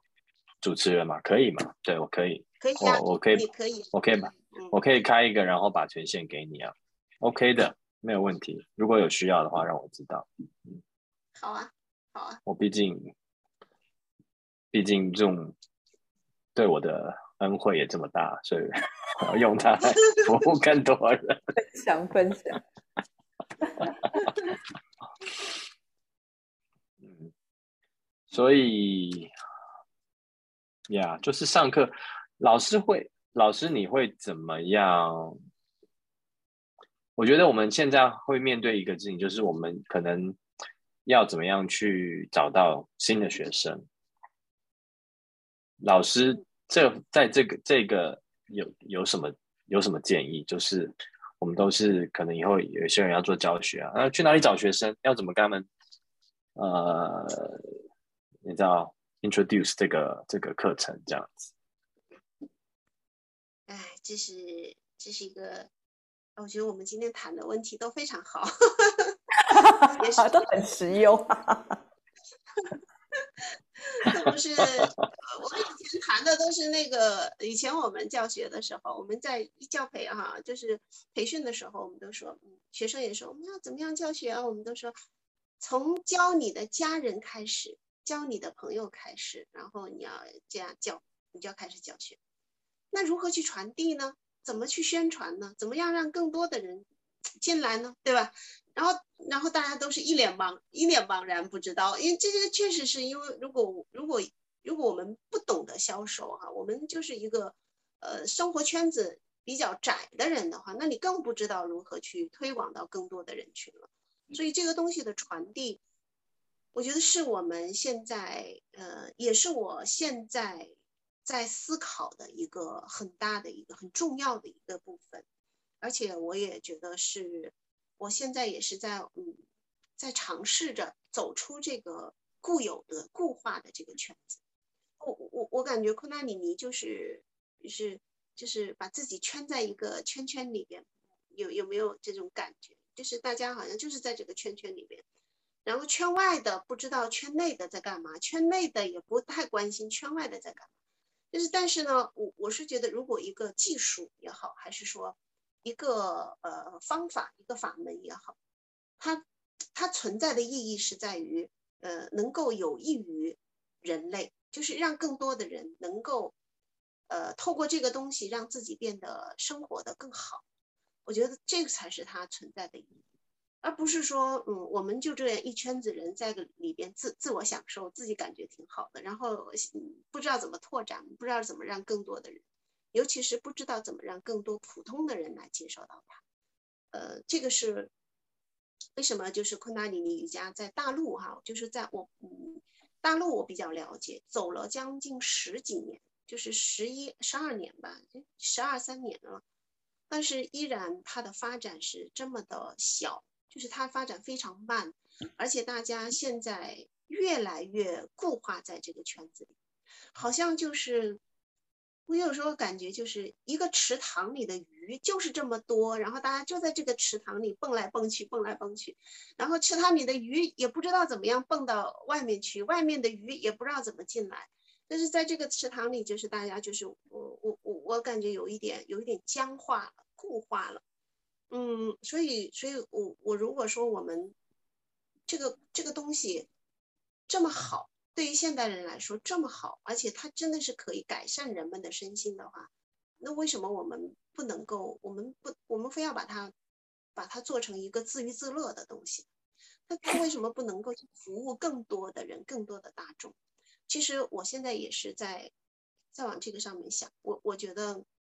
昆达里尼如果说他要向更多的面向去拓展的话，他要变换不同的方式。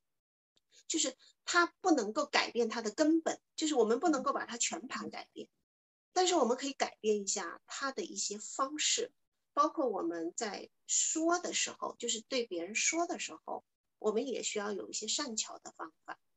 比如说，我现在在尝试跟一个就是嗯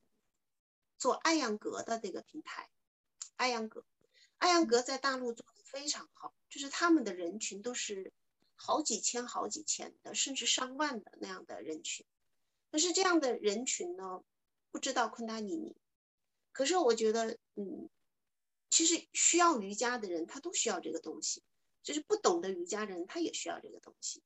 所以，我我觉得我在尝试，嗯，不同的品牌去跟他们合作一些课程，呃，哪怕是我做公益，其实我我就是大部分都是做公益。是做公益呢，我会我想是把昆达里尼以不同的形式来去渗透到不同的人群中，然后让人们先接受它，再让人们去了解它，再让人们进到这个里边来。我我我感觉我们需要做这样的一个工作，比如说像现在的一个艾扬格的这样，他们全部是身体，全部在身体上去工作。就你要让他去坐在那里做一个冥想，然后在这个意识层面去去去去去去做这些工作的话，他们其实很难的，很难进入的。所以，我我现在就是以冥想的这样的一个主题，然后来渗透到那个人群中，因为因为他们无论是做哪个瑜伽的体系，它其实冥想是他最终他需要去进入的，也需要到达的一种一个方向。所以冥想其实他我会。把这个以冥想的这样的一个形式来去进入到这个人群，然后其实我教授的依然还是昆达尼尼瑜伽的冥想，然后甚至我还代课的时候，我我我也没有任何顾忌，我就是调频，我就是在唱诵那个 Om Namah Guru Dev Namah，那这个在其他的体系他们是不是这样做的？因为他们顶多会唱诵那个香体香体那个，然后但是其他的像我们这个这种调频，就是只有昆达里尼我们这个有，所以所以我依然还是带调频，然后带昆达里尼的冥想。嗯，我我觉得是人们他需要一个过程，就是需要一个过程，而且我们针对不同的人要给到他不同的东西。不能说我们认为昆达里尼好的东西都都都一下子给到人家，人家都不知道是干什么。所以那个时候我我做的，比如说像呃像职场的人群呢，我会给到他们什么压力呀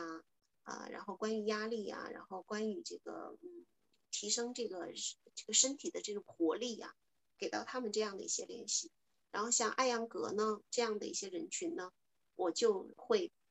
带他们会进入到一些冥想中，就是会透过冥想的这种不同的这种阶梯阶梯式的阶梯化的来去带他们进入到这样的一种冥想体验体验中，所以不能够说，嗯，直接给到人们说，哎，我我来教一堂昆达里尼瑜伽，然后我们教一个怎么样？我这个我我发现其他人群他不接受，他接受不了，而且他又不懂，主要是他不懂。而且他又不知道你在说什么，在教什么，所以，我我觉得需要有一些变通。但是我们不能够去改变昆达里尼瑜伽的它的一个，就是它里边的一个核心的内容，就是不能改变它的，其实不能改变这个产品的本身，但是我们可以改变产品外面的东西，就是为了让更多的人能够认识到这个东西。我我感觉是需要的。这个我不知道在台湾那边是怎么做的，但我在大陆这边，呃，我我我觉得他开始要这样子去做了，否则的话，嗯，我觉得做做不下去了，因因为你想一个一个池子如果只有一百条鱼的话，它转来转去转来转去就这么一百条鱼，然后它也会死掉，对不对？也会有一部分人他会离开呀，然后可是你新的人没有来，那你怎么样延续下去？这个东西它怎么样去传递下去，就传递不下去了。所以这是一个，真的这是一个，我觉得这是一个昆达里尼瑜伽现在最应该面对的一个问题。完完全全认同，就是没有新的人进来这个练习，就没有办法 support 更多的师资训练。没有，其实师资训练，我觉得才是。我因为我自己走过，我觉得才是要接触到、感受到昆华昆达里最精华的东西，就是在师资训练里面。常规课的话，就是啊，也是会很深刻，但是没没有办法跟师资训练的深度比。那如果学生没有办法这个增这个变多的话，那师资训练这边也会也会卡住嘛，因为学生出去就。没有新的，没有新的学生，没有大家那个速度不够，跟不上。其实我刚才想到一件事情，就是我我想到就是因为啊，老师说你你不要去改变它的本质，但是有些东西是可以变。像我就想到我们以前我以前在 Yoga West，我们上的昆达尼课都是超简单的。我有跟 Ines 讲过，就是超简单的。我我我我我在呃。台湾上了不同，就是当然主要是上卡贝亚老师的课，但是我们有上过一些其他老师常规课。我觉得普遍来说就是都蛮累的，跟呃 Yoga West 那时候的课比起来，Yoga West 我就跟我同学讲说，我那时候在 Yoga West 我最累的，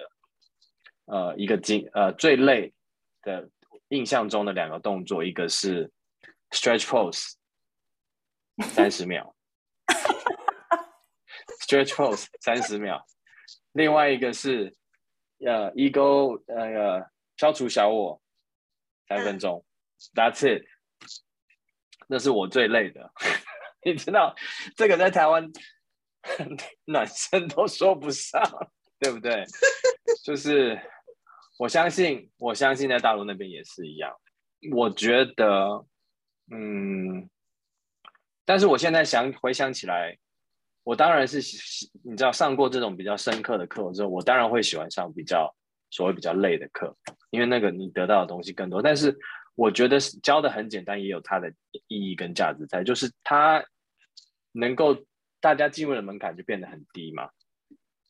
然后也造就了这些人，呃，他们可能在 Yoga West 上不了很深的课，但是他可能会进入私训啊，然后他有可能会去别的地方的 Yoga Studio，那他要他走深，他还是有走深，他可以去瑜伽节啊，嗯。我觉得好像似乎也有他一点他的智慧在。我现在回头看，就是这种，我觉得也是一种另另像老师讲的一种因材施教吧。就是你看这个人群，那就是大家就就是这样嘛。就是洛杉矶又不是每个人都是很认真的 yogi，就是让你来放松一下，然后不要让你做太累的 kriya，听个铜锣可以回家这样子。因为，因为我，因为我，我觉得，因为我们可能习惯就是常常在练习实质的那个冥想方式，但是并不是很多人都能够接受的。因为我们就是我，我昨天感觉到说，我昨天在上课的时候，因为来上课的人有有有是我的朋友，所以他们就是想来试看看这个课程。那他们平常是没有在练习瑜伽的，对他们讲其实非常的挑战。我可以看到他们那个挑战的表情，就是。其实要上一堂课对他讲是非常困难的，就只是要维持一个三分钟的动作。然后我那位朋友他是一个三铁的三铁的运动手，可是他没办法接受三分钟转手这个姿势，他觉得这是在体罚吗？就是三分钟，可是他是体能非常好的人哦，所以那是不一样的训练，就是其实是有点挑战的，因为我们必须要去在一个静的状态，对有些人来讲是怎么样？所以老师讲的，老师讲的因材施教，我觉得真的又又回应到我觉得那个体验，真的是要看状况，而不是这个很好给你，但不是这样嗯嗯嗯，昆达里尼的习练、克瑞亚冥想那个常规课那一套，那些太繁复了，就是它太太长了，也也也也比较难。说说实话，对普通人来说，呃。第一呢，你需要有足够的定力，你得得坐在那里啊，你得你得安静下来。第二个呢，你还要能够跟得上，因为有时候昆达里尼唱诵它的它的它的那个形式比较多样化，所以这个对普通人来说，它其实其实我觉得昆达里尼有一个这么多年，我发现它有一个有一个我我看到的地方是，它没有一个阶梯式，就是。比如说，我们在其他的瑜伽体系里，比如我们会把它分成初级、中级、高级，就是这样子分。就是初级我教什么，中级教什么，高级我教什么。然后这个人进来，他一定是从初级开始，然后再进入高中级。有需要的人，他就会进入高级，因为这个就是一个呃，好像是有一点像那个金字塔，那个金字塔一样，就下面一定是基础的，那上面越越越越顶端，它就是越高的。那高级的人一定是能够能够学到高级的人。那都是被选择的，也也有也有的是他是呃自身的一种条件，有些自身的那种呃天赋，他才可以学到那么高的。所以，我我感觉昆达里尼就是好像对所有的人都是一样的，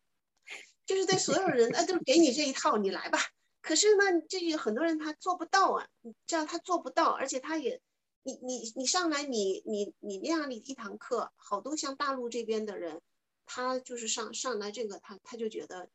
他做不了，然后他就走掉了。那他就会选择什么像那个嗯，flow yoga 呀、阿西汤啊，就那样的啊，大汗淋漓啊，人家很开心的来来参啊，那也很开心啊。嗯，他干嘛要坐在你这里，然后一直一直要体验体验体验，你还不知道体验到怎么样啊，很痛苦。所以所以这个是一个对普通人来说就是一个门槛。我我我我上我上次有一次，嗯，教一些就是普通的学生，就是这个圈外的人的学生，没有接触过昆达里尼的，所以我就没有教 Korea，我就做了一个这个活呼吸，做了一个活呼吸，嗯，做了一个那个，就是简单的那个脊柱弯曲，还有那个生命神经伸展，然后呃，做了一个就是那个就是那个。唱诵那个 hard 那个唱诵，然后就是就是就是比较简单，就是几个几个动作连贯下来，然后最后呢，我就我就让带他们做了一个冥想。其实我这个冥想什么都没有做，就是让他们手印智慧手印，然后我就让他们让他们做深长呼吸嘛。可是，一般人他没有办法深长呼吸，然后我就放了一个音乐，就是那个嗯呃那个呃 e k o n k a s a g r u p s a 上的那个音乐，就是我让他们跟随这个音乐的节奏，就要唱一遍，然后吸气，呃，一吸气的过程是这个 mantra 的一遍，然后呼气一遍，然后再吸气再一遍，然后慢慢的增加到两遍吸气两遍，然后呼气两遍，就这么一个一个冥想。哇，那帮人上完了以后，那帮人真的感觉好好，就觉得他们觉得，哇，突然觉得这个，呃，好像看见光了呀，看见太阳了呀，看见心情特别想，非常的愉悦，非常的好。其实你说，我们都没有一整套的 Kriya 给到他们，你就是带了一个，就是一个一个简单的动作，然后呼吸法，他们感觉昆达里尼好好啊，好美好，因为他的体验感非常好。然后接下来这帮人就开始。就开始哎，昆达里尼瑜伽是哎，应该怎么学啊？那我们应该从什么时候开始学啊？其实我觉得这个就是入门，让他进来以后，你再开始教他，哎，怎么样去做这个，怎么样去做那个，然后再开始，当他有兴趣了，他就开始进入一个常规的习练。其实常规的习练，它不简单的。现在困难里尼的我们的常规课也好，还是早课也好，呃，我觉得都都是比较挑战的。而且都是，都不是普通人能够接受的。我们需要一些改变。嗯，就是我我我真的可以感觉到这个东西方的上课的不一样。就是啊，你看，Yoga 就是在国外上课，大家也不会很管说衣服穿什么颜色啊，然后做的 Kriya 可能时间也比较短吧。因为他们可能就是等比例的把它缩短，然后，对我我我我就像我刚刚跟跟你们分享了，就觉得没有很累，但是我觉得他似乎他我我一开始会觉得怎么这么偷懒，但是但是其实后来我有跟一些朋友聊他们去瑜伽节的经验，其实美国人在瑜伽节是很矜持的，也是非常的。也是非常认真努力的内心，好像欧洲人比较放松一点，所以不是说自在啊，听说好像蛮自在，嗯，对，欧洲人比较自在，所以呃，我不是说，所以不是说他们偷懒或怎么样，但是我觉得好像呃有这种比较简单，然后让他们可以觉得可以在那边享受一下铜锣，像老师刚才讲的，我觉得现在。线上课的另外一个 challenge 就是你没有办法敲铜锣嘛，或者是你敲了铜锣，他们其实没有办法真的感觉到那个震动。我觉得其实铜锣真的也是一个非常重要的，对于初学者是一个很重要的入门的一个管道。因为我第一次去上也是跟老师一样，我也是被铜锣震撼到，就是我的 kriya 也是做的，我的其实我的身体很僵硬，那时候。就是很多动作也做不到，但是我最后的铜锣，我就是觉得哇，怎么会有这个这个经验太神奇了。所以我觉得好像就是目前线上课这个铜锣也是一个也是一个限制啊，也是一个限制。嗯，需要录音工程，要要有一些技术，其实它是可以的，但是你要懂一些录音工程，那个传输的，嗯。呀，罗声太难了啦，因为你看他的那个，尤其是昆达里尼的那种罗，那种宇宙罗，它的那个 range 这么广，从我有我有听过，可是需要没有听过哈，嗯，他们那个是非常专业的录音室，录音室才有办法做得到，一一一般人的一台电脑一个麦克风很难，对啊，啊，好，我们好想。好想能够，我说要是能够去台湾了，我去卡巴亚那边上教课多好，线下。对呀，好想去。我们那时候以为上课的时候以为老师会可以过来，结果刚好疫情，疫情就蛮可惜的。快要结束，快要结束了，看可以，看可以相聚了。对啊，一定有机会，一定有机会，一定有机会。对啊，不知道不知道台湾什么时候会开放。对啊，好啊，那我们今天已经大概快要到尾声了，那我们请问沙奎亚老师有没有最后想要补充什么？还是在我们跟大家说拜拜以前？嗯，没有啦，我觉得很感谢，很感谢你们两个，而且我们今天的问题都很真实，嗯，很很感，都是很好的问题，也是我们正在面对的。嗯，我只想说，虽然昆达里尼家就像我们刚才谈到的，嗯，它有很多的一些不是那么多人在习练，小众。啊，还有很多的一些障碍，呃，还有我们需要去拓展的地方。但是我对昆达里尼瑜伽是很有信心的。也许在我不在这个人世的时候，昆达里尼瑜伽真正会被人类，就是我们现代的这个人，会真正他们能够开始，就像他们在练普通的瑜伽一样，把困难里尼瑜伽作为他们日常的习。啊，但是这个需要时间。所以呢，嗯，在我活着的时候，可能我还是会为这个去努力。嗯，可能真正我看到那一天我看不到了，但是我对这个非常有信心，因为可能在这个有时候挑战对于我们来说，也是需要我们去改变的。有些东西需要我们去改变、去调整，是为了更好的把这个东西传递出去。那如果说未来有一天，如果它能够成为，所有的普通人，他都能够去掌握，而且把它作为他生命中的帮助他的一个方法和工具的话，我认为我们做什么都是值得的。所以我还是希望，就是，呃，有更多的人能够能能够像我们一样，也走在这样的一条路上，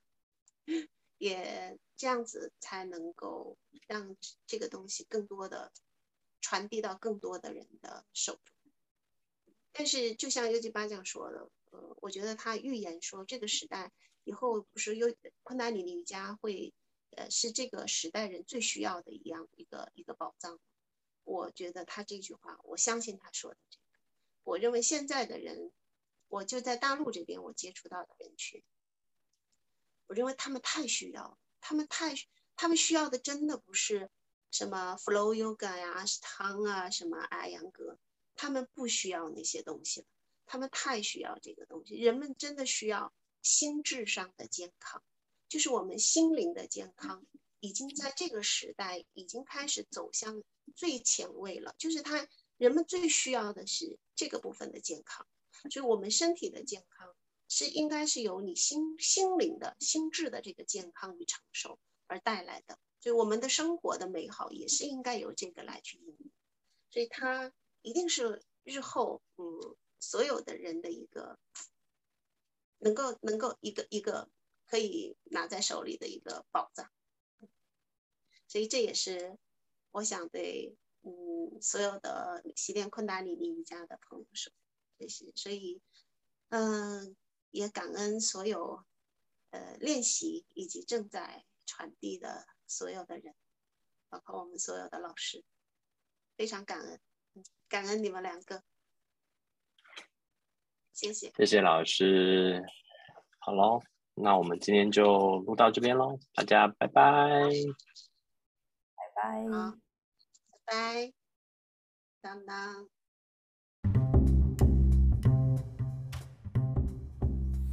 好了，以上就是今天的内容。希望所有喜欢我们 Podcast 昆达 What 的朋友们，请记得订阅、按赞、分享，跟多多留言哦！谢谢你们的时间，拜拜。